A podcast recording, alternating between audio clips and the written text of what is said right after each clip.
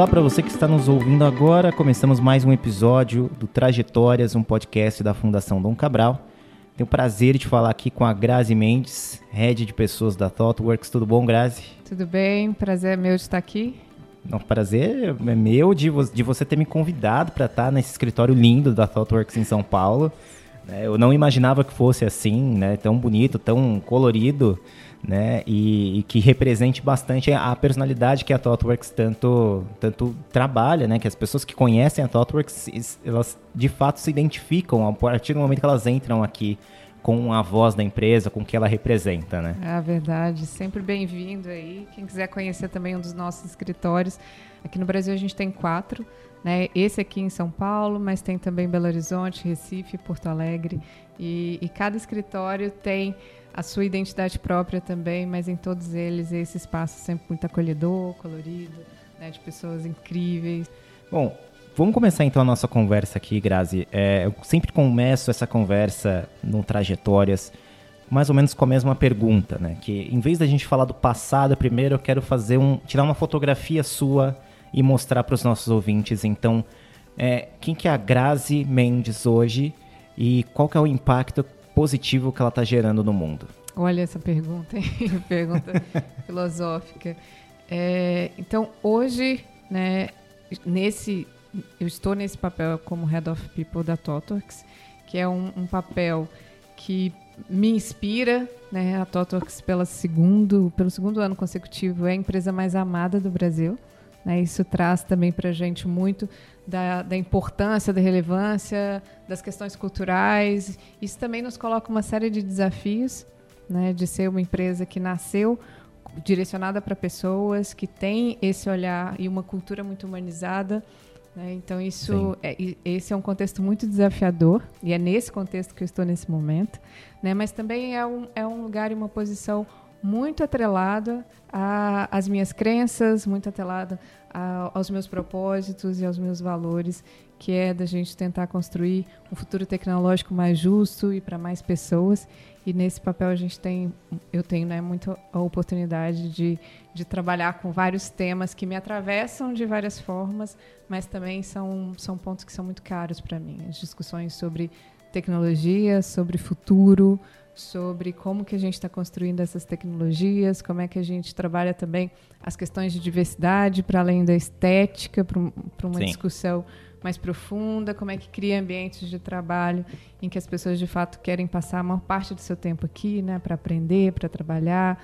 É, então são temas que que me motivam, que me desafiam, é, e esse é o meu momento agora.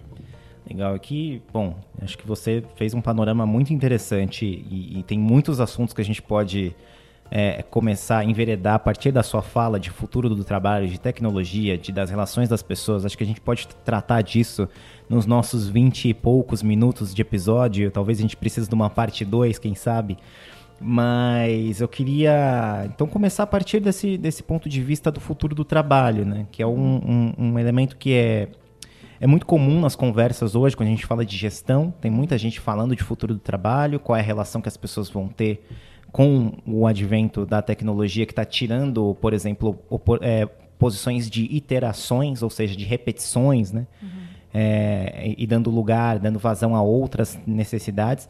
Eu queria saber qual que é a sua visão particular de, de qual como é que você vislumbra esse futuro do trabalho relacionado ao desenvolvimento de pessoas dentro das organizações? É, para essa, essa resposta, vou te contar uma história. Assim, no final de 2012, é, eu comecei a estudar sobre, sobre o futuro do trabalho e, e as discussões vinham muito nessa direção, né, sobre essa, é, as máquinas ocupando o lugar das pessoas, é, como é que se dava automação, inteligência artificial. Só que quanto mais eu estudava sobre o futuro do trabalho, é, mais me incomodavam as relações estabelecidas no presente do trabalho. Porque se futuro ainda é algo que não existe, é algo que está para a gente construir, e se está para a gente construir, a gente pode imaginar e sonhar com um futuro melhor do que aquilo que a gente tem hoje, trabalhar para construir esse futuro, é, a gente precisa resolver uma série de questões né, do presente do universo do trabalho. porque a gente vê mesmo tem muita mudança acontecendo, tem, tem muita coisa também é, interessante acontecendo no universo do trabalho. A gente tem essa desmaterialização dos escritórios, né? Você poder trabalhar de qualquer lugar do mundo, né? Com, com vezes, muitas vezes o celular. É, a gente tem uma, uma nova, novas relações de trabalho se estabelecendo. Você tem ambientes mais coloridos, com piscina de bolinha, com post-its espalhados. Né? Você tem uma discussão ainda estetizada né, sobre propósito, sobre é, a, a, essa ideia da, da diversidade também. É, ainda muito no discurso, mas é, são algumas coisas que estão acontecendo, mas existe uma lógica insistente que ainda permanece nos ambientes de trabalho. É, a gente ainda tem ambientes de trabalho com relações que têm adoecido muita gente. Tem muita gente que está adoecendo e que tem vontade de largar tudo, vender o coco na praia, mesmo não, não, não por uma visão mais empreendedora, mas porque não dá conta mais de ter que todos os dias estar em ambientes que são ambientes tóxicos. Sim. Ambientes que, que estimulam muitas vezes comportamentos que não são comportamentos né, bacanas para a gente construir é, espaços de trabalho mais saudáveis assim né? então tem várias doenças que estão hoje associadas ao universo do trabalho muito porque a gente precisa discutir é, o que a gente tem hoje se a gente pretende construir um futuro é, do trabalho que seja de fato um futuro melhor em que a gente possa fazer essa integração né, com novas ferramentas, com tecnologia, né, mas uma tecnologia que nos ajude a criar mais e melhor né, e que a gente possa dominar essa tecnologia e não esse futuro distópico né, em que a gente destrói uma série de, de, de, de profissões, de carreiras, é, um desemprego estrutural gigante projetado e a gente não está construindo um futuro do trabalho que de fato esse futuro a resposta está mais nas pessoas do que nas máquinas. A resposta está nas pessoas. E a gente fala muito sobre a mudança que precisa acontecer e esse, e esse futuro que vai trazer uma série de mudanças, mas a gente fala pouco sobre a mudança que nós precisamos fazer uhum. hoje.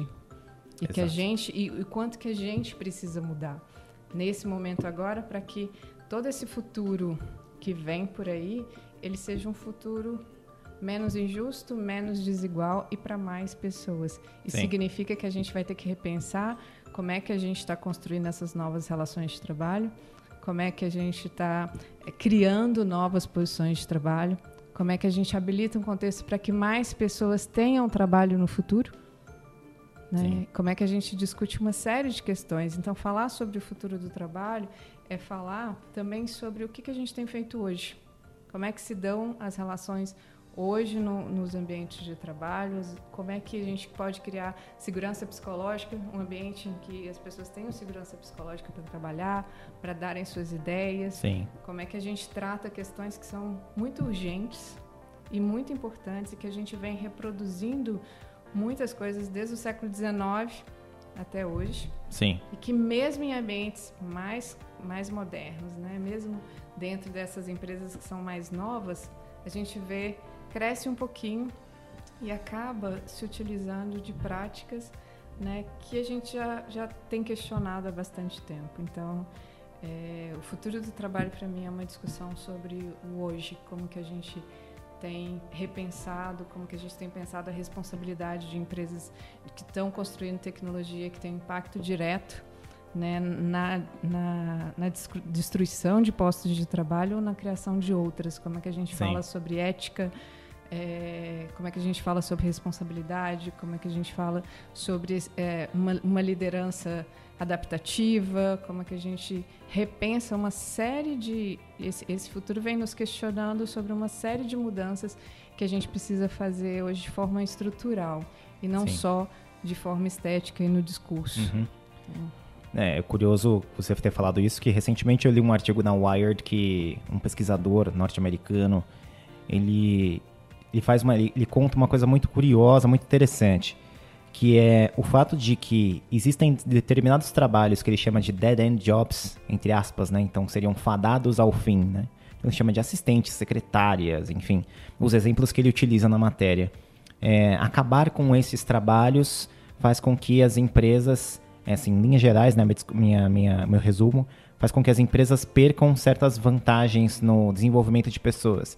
Porque esses trabalhos seriam os on-ramp jobs, ou trabalhos de entrada, trabalhos que necessariamente uma pessoa às vezes começa dentro de uma organização, que é onde você tem um, um, um panorama maior do que, que é a organização, você consegue conhecer mais pessoas, você consegue tomar melhores decisões do que, que você quer fazer para sua carreira, e isso necessariamente, a partir do momento que esses trabalhos estão deixando de existir, a gente também está perdendo essa vantagem, que é uma vantagem de aprendizado dentro das organizações, né?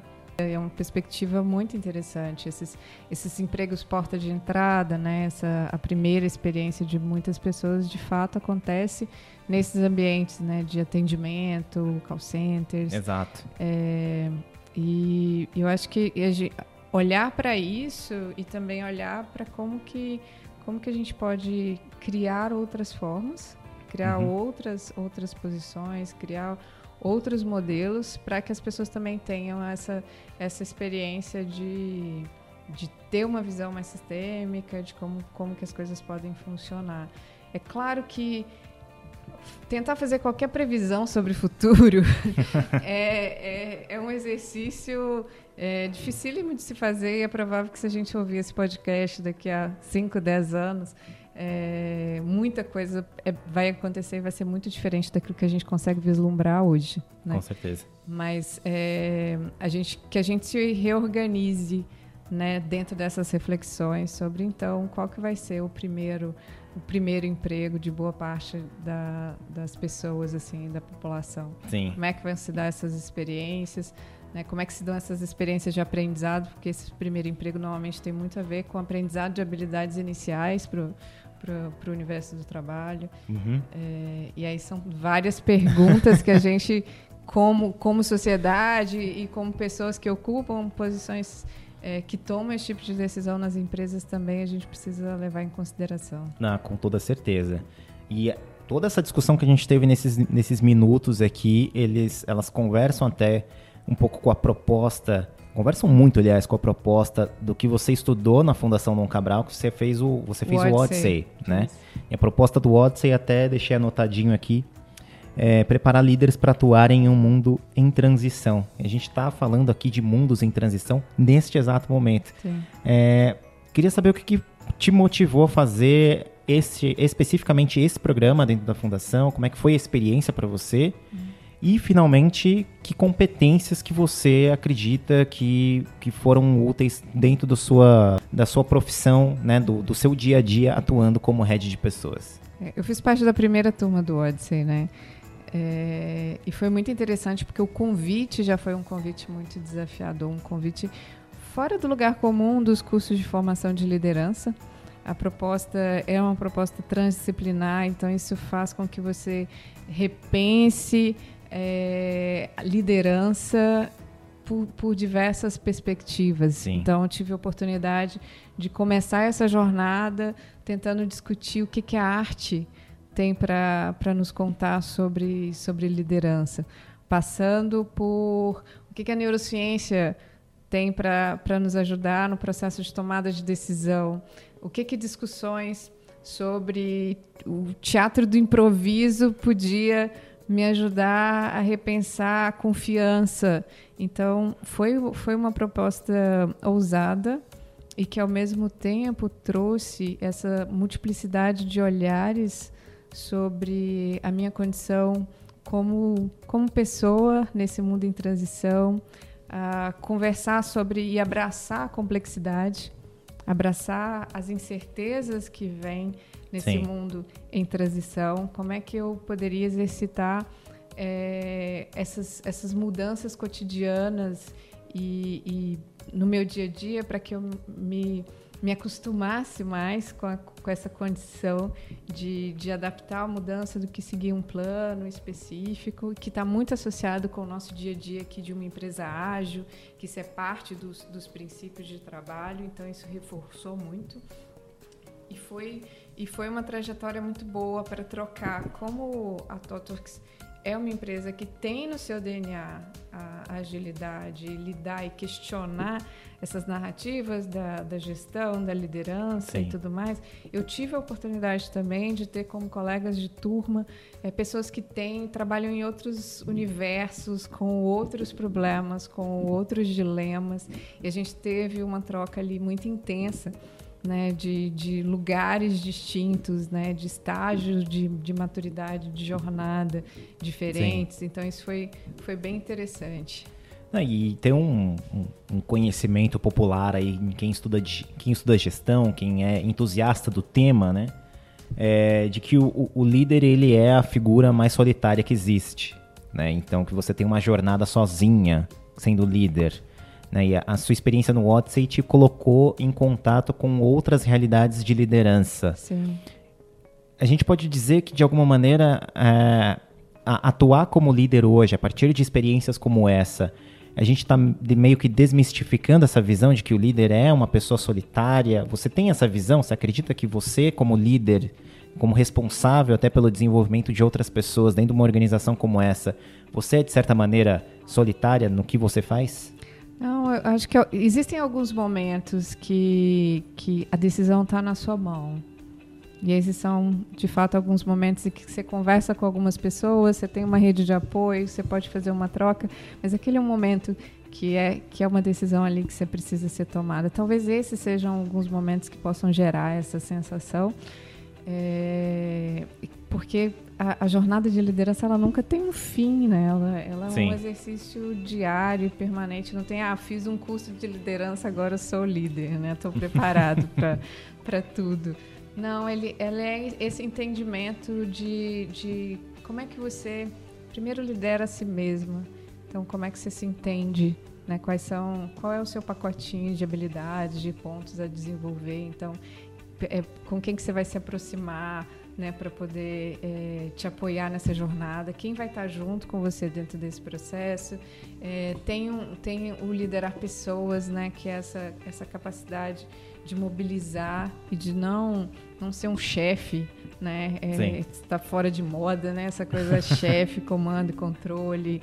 É, você sai disso, mas também não liderar pela, pela omissão, né? Mas como é que você constrói, inspira, mobiliza, influencia pessoas para alcançar resultados, né? Como é que você vai conhecer seu time, quem está com você, quem é que está com você na linha de frente, quem está com você né, na, né, nessa jornada e, e, isso vai te ajudar a, a, construir decisões mais, mais colaborativas, a, a, desenvolver um estilo de liderança mais adaptativa e para isso não dá para se fazer sem as pessoas, não dá para se fazer isso, isso de forma isolada, de forma solitária, muito pelo contrário. Né? A gente, a, eu acho que quanto mais a gente vai caminhando nessa jornada, mais a gente se dá conta de que tem uma inteligência coletiva distribuída e que talvez um dos nossos principais desafios é não atrapalhar as pessoas, né? aprender a não atrapalhar as pessoas, mas como é que a gente é, constrói um ambiente, dá o suporte, as condições necessárias para que cada pessoa possa aí ser a melhor versão dela mesma e possa resolver seus problemas, possa desenvolver, possa errar. Sim. Né? E possa errar e que a gente também possa errar é, e tenha um espaço seguro para que, que esse erro aconteça e a gente possa ir refletindo sobre ele, dar mais um passo e vai se afastar um pouquinho, a gente vai avançando, mas que a gente vai continuando sempre se movimentando, né? Uhum. E sabendo que é, é, muito recompensador, não é indolor Sim. esse processo todo, é muito recompensador e que não tem um ponto de chegada, assim não tem um diploma, não tem um certificado que fala assim, pronto, agora você é o líder sucesso, né? Assim, mas é que, que ao longo do caminho, em, em atitudes bem do dia a dia e, e, quais são as histórias que as pessoas que que você atravessou a jornada delas como uma liderança, que histórias essas pessoas contam sobre sobre sobre você? Sim. E, e se a gente puder é, pensar sobre essas histórias e ver se a gente está construindo né, narrativas, se existem histórias sobre a gente que de fato são boas e não histórias né, de pessoas que ah, adoeceram porque trabalharam com a gente ou, ou alguma coisa assim, é, que a gente de fato possa continuar nessa caminhada. Eu acho que a liderança tem muito a ver com isso, e aí nesse contexto é muito relacional, é muito com as pessoas o tempo inteiro. Então tem, eu tenho alguns momentos que esses momentos talvez deem essa sensação de solidão, que esses Entendi. momentos em que a decisão está na sua mão e é isso mesmo, é o que você e, e, você não vai ter todas as respostas e você vai ter que Sim. tomar uma decisão ali que ela vai ser imperfeita, é, mas dá para chamar muita gente para ir junto nessa nessa Sim. jornada. Excelente. Bom, vamos partir para a parte final aqui da nossa, nossa conversa. A gente tem pouco tempo mesmo e eu acho que deixamos muitos assuntos aí para mais para frente, para uma próxima conversa, quem sabe. Se, tiver, se vocês quiserem um episódio 2, mande mensagem para gente. É, eu queria saber, do ponto de vista de você como head de pessoas aqui da ThoughtWorks, que, que, que problema, que tipo de problema, que tipo de desafio te tira o sono à noite? O desafio que me tira o sono à noite é a gente tem essa cultura da busca pela excelência, né? Então a gente quer trazer para cá as pessoas que são muito talentosas, né? Que, que são muito inteligentes, que estão aí é, querendo construir de fato um mundo melhor. É, e o que me tira o sono é, é como é que a gente pode de fato não bloquear o crescimento das pessoas, assim, como que a gente é, cria de forma permanente, abraça a, é, essa complexidade que é o alcance de objetivos de negócio, a gente conseguir entregar com excelência aquilo que a gente se propõe a fazer para as nossas clientes e ao mesmo tempo ser um espaço é, que abraça a diversidade, que, que abrace e tenha as pessoas possam ser ouvidas né, e possam se relacionar, possam crescer, possam trabalhar. É, isso tudo conviver e não ter que ser um ou outro. Sim. A gente está aqui para provar que é possível ganhar dinheiro, né, como um, um, negócio mesmo, é, entregar soluções com excelência né, e sermos muito boas naquilo que a gente se propõe a fazer, mas também ser um espaço é, que olha para as pessoas, que acredita nas pessoas, no melhor que elas podem fazer é, e não na tenta controlar ou, ou comandar, acreditando que as pessoas não vão fazer aquilo que elas têm que fazer. Então, me tira o sono é a gente continuar mantendo é, uma empresa que nasceu com essa com esse propósito e que se mantenha até hoje e que a gente possa continuar essa trajetória aí por muitos anos. Excelente. E para finalizar, assim, vamos pensar em outras pessoas que estão gerenciando é, times, que são líderes, que estão estão estão desenvolvendo pessoas. É, que pensamentos, que que conselhos, que dicas, que enfim experiências que você dividiria aqui com essas pessoas que estão nos ouvindo? para que elas possam promover uma cultura como essa, uma cultura que, que engaje o desenvolvimento, o bem-estar, é, é, o estar, estar de bem com o trabalho e, e de uma forma sadia com ele, e não é, disseminar burnout, ansiedade, depressão, etc. Acreditar genuinamente nas pessoas.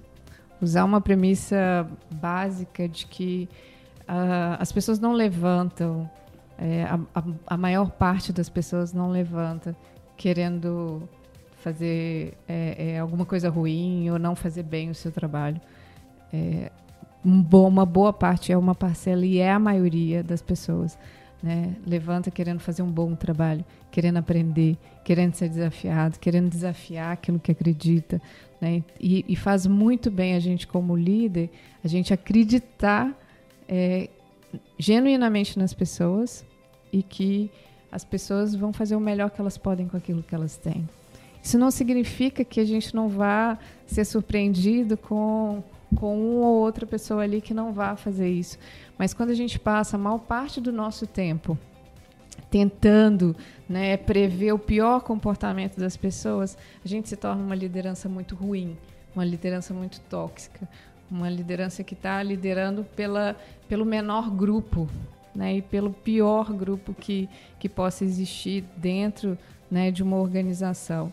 Então, se eu pudesse dar uma, uma dica, é, acredite nas pessoas, acredite no melhor comportamento que as pessoas possam ter, crie um ambiente, habilite um ambiente, é, dê as condições para que as pessoas possam fazer, que elas possam pedir muitas vezes desculpa e não licença, né, para ter que para fazer as coisas, né? Devolva para as pessoas as perguntas, ao invés de tentar ser a pessoa que vai dar a, as respostas certas, que vai ter todas as respostas assim.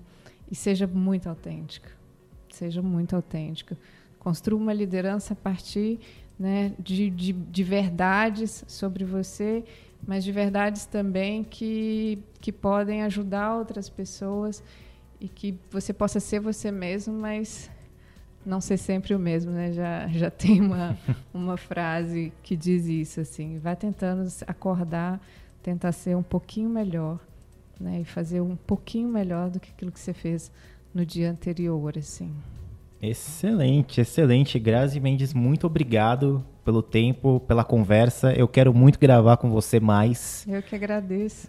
É, a gente fica por aqui. Eu acho que depois dessa fala não temos mais o que como fechar de uma melhor maneira possível. Então a gente fica por aqui neste episódio do Trajetórias. Continue nos, nos seguindo, continue ouvindo os nossos outros episódios, os episódios vindouros. A gente se vê na próxima semana. Um grande abraço.